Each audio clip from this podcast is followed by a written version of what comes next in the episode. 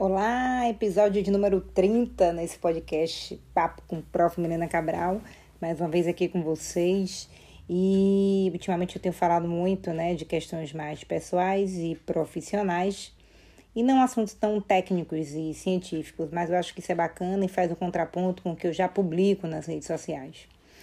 E assuntos que geralmente fazem parte da vida de todo mundo, né, da minha, da sua. Então hoje o tema é aprender a desistir. Aí você fala, como assim, menina? Desistir logo você, né? Fazendo mil e uma coisas aí. Desistir, desistir nem parece seu lema. Mas ninguém sabe, né? De fato, tudo o que acontece na vida da pessoa, de fato, né? A vida ali do Instagram pode esconder muitas coisas que, na verdade, só o dono da própria vida sabe o que, que acontece de fato com ela. E aprender a desistir é algo que eu realmente sempre tive muita relutância em fazer. A palavra desistir já me soava algo ruim, algo fraco, frágil, né? E eu sempre achava e cresci pensando que eu tinha que ser uma mulher independente, uma mulher de garra, de força. Isso vem muito é, na minha criação, porque minha mãe se divorciou, eu era muito pequena, eu tinha nove anos de idade, então me foi ensinado de que eu tinha que ser essa mulher guerreira forte, que teria que ser independente.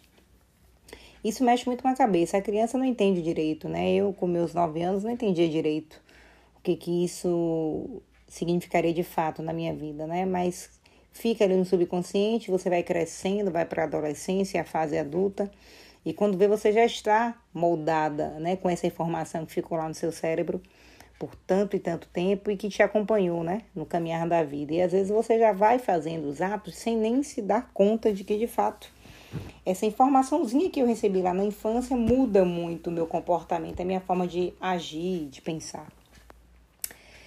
E aí que o discurso mais falado, né, por muitas pessoas é sempre assim: alguém pensa em desistir, ah, eu vou desistir.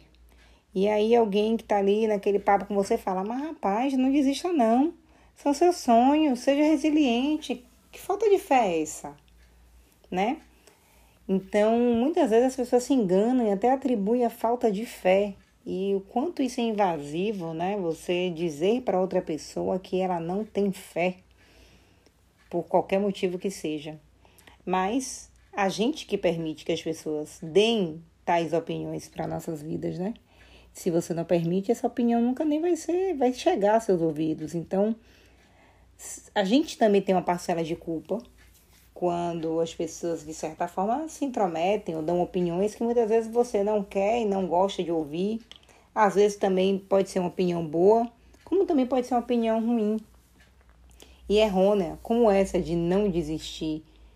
Claro que resiliência é um bom adjetivo, Sonho é algo que todo mundo tem e deve continuar querendo ter, e fé também. Mas desistir é algo que tem mais a ver com deixar de insistir. Deixar de insistir em algo que não dá certo. Não é que a gente tenha que desistir na primeira falha, no primeiro desafio, obstáculo, naquele primeiro projeto que agora deu errado e você, ah, não quero fazer mais. Não é isso. Mas sabe quando é algo que está lhe fazendo mal e que de fato você às vezes teve, fez inúmeras tentativas, mas não está dando certo? Mas a gente às vezes não consegue olhar o horizonte, não consegue olhar outras oportunidades, outras chances de novos recomeços e tentativas. E aí a gente acaba insistindo sempre naquilo ali que você focou, que é o que você quer que é o certo. Aí cai a ficha a ficha da desistência, a ficha do não aguento mais, minha mente não aguenta mais, meu corpo não aguenta mais. E aí você se sente frágil de fato, né? Enfraquecido e por ter de fato desistido. Eu mesma, e aí eu falo sempre para vocês o que eu vivi na pele, né? Tiago Negro costuma dizer que é o skin the game, botar a pele em jogo, e eu faço muito isso, de dar exemplos da minha vida, porque nada melhor de nossas experiências próprias para a gente amadurecer e aprender e, obviamente, ensinar. Então, eu sempre dizia isso a mim mesma, né? Que parecia algo como fraqueza, sei lá. Então, eu dizia, ah, Helena, você não pode desistir, você vai largar isso agora, né? Aguente mais um pouco, force mais a barra. Então não é fácil, né? Na primeira vez você desistir de algo que você às vezes já tenha ou de algo que você ainda está batalhando ali para conseguir. É engraçado que a gente vai carregando um peso nas costas, né? Por não deixar de desistir de algo. E isso muitas vezes acarreta, como aconteceu comigo, em doenças emocionais, doenças psíquicas. Eu dou como exemplo da minha história, eu trabalhei anos e anos em um, um lugar e chegou um momento em que eu não estava mais feliz, né? Mas o medo de perder esse certo, eu já estava ali já fazia bastante tempo e tirar o certo pelo duvidoso, né? Para tentar algo novo. Esse medo me dominava, esse medo era muito maior. Então eu não conseguia desistir e eu não estava bem emocionalmente, aquilo já não me satisfazia mais e me causava um mal enorme de eu passar tempos e tempo prostrada em casa, sem querer me alimentar, sem dormir bem, né, com muita gastrite. Então, chegou um momento onde eu precisei de fato desistir, que eu parei de insistir, de insistir nessa tentativa mas, né, tão certas são as coisas da vida, né, para quem está aí aberto para recebê-las.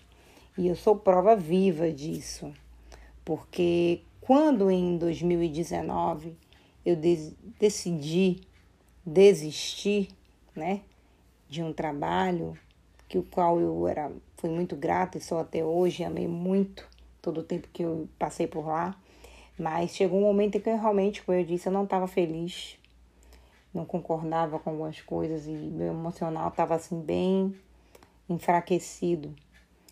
E como eu disse, tão certas são as coisas. Eu criei coragem depois de muitos e muitos e muitos anos, né? E pedi para sair. Até então eu tinha dois empregos. Eu era professora na Universidade Federal da Bahia, é, substituta, e era professora também é, na instituição privada, no curso de graduação em farmácia. Mas, quando eu desisti desse outro emprego de farmacêutica bioquímica e que eu saí, apenas seis dias depois eu perdi o meu concurso da UFBA de professora substituta. Por um, um erro do sistema e algo bastante injusto naquele momento, e eu me vi apenas com um único emprego de professora na graduação, com pouquíssimas disciplinas e um valor salarial que não daria para me sustentar. Né? Era um trabalho que era o meu complemento e, na verdade, porque eu sempre ensinei por amor, nunca de fato é, eu ensino na graduação, para quem é professor também sabe, é, é complicado você se manter só com isso. Então, geralmente, quem ensina, ensina porque ama que gosta disso, que é o meu caso. E aí, eu simplesmente me vi sem os dois empregos. Um que eu resisti muito até conseguir desistir, e o outro que só sorrateiramente eu perdi por algo do destino, um, um equívoco, enfim. E eu me vi sem esses dois empregos com a mão na cabeça, sem saber o que seria de mim nos próximos meses, né? Aí nesse momento parecia realmente que eu não tinha fé em nada, que eu não sabia mais a profissional quem era, se eu iria conseguir de fato algo além do que eu tinha e como é que eu faria para me manter, pagar as contas e os boletos que nunca param de chegar e conquistar as coisas que eu gostaria. Ninguém nunca percebeu isso, ninguém nunca viu isso o Instagram, a rede social, não vai nunca mostrar. A gente não vai mostrar é, problemas tão íntimos, né? Ali na rede social. Isso é algo muito particular. Então, ninguém sabia naquele momento o que, é que eu estava vivendo. E realmente me faltou, né? Muito nesse momento emocional para acreditar que algo bom viria, mas interessante. Ao mesmo tempo em que eu pestanejava em não acreditar, eu relutava em acreditar que, obviamente, aquilo ali não seria meu fim. Eu sou nova, né? E, e minha carreira não estaria estagnada. Eu teria que arregaçar as mangas e é, recomeçar. começar a procurar novas, novas fontes de renda e tal. E engraçado que eu tive uma ajuda na época de. Era minha ex-chefa da, da instituição, uma professora que eu admiro muito, e da minha mãe. E eu fui para um congresso brasileiro de análises clínicas em Belo Horizonte. Essa minha amiga me cedeu o quarto dela de hotel para eu ficar com ela, e minha mãe me deu a passagem de avião de presente. E o meu esposo me ajudou também, que pagou a inscrição do congresso. Nisso eu fui. Tava aflita, com o coração e a mente em frangalhos, mas falei, não, o meu primeiro passo já já vai ser esse presente do universo que eu ganhei, né? De três pessoas que quiseram me ajudar. E eu fui para esse congresso e voltei cheia de energia e vi o, o, tanto de capacidade, de coisas que estavam aqui dentro que eu poderia fazer e aquilo me motivou.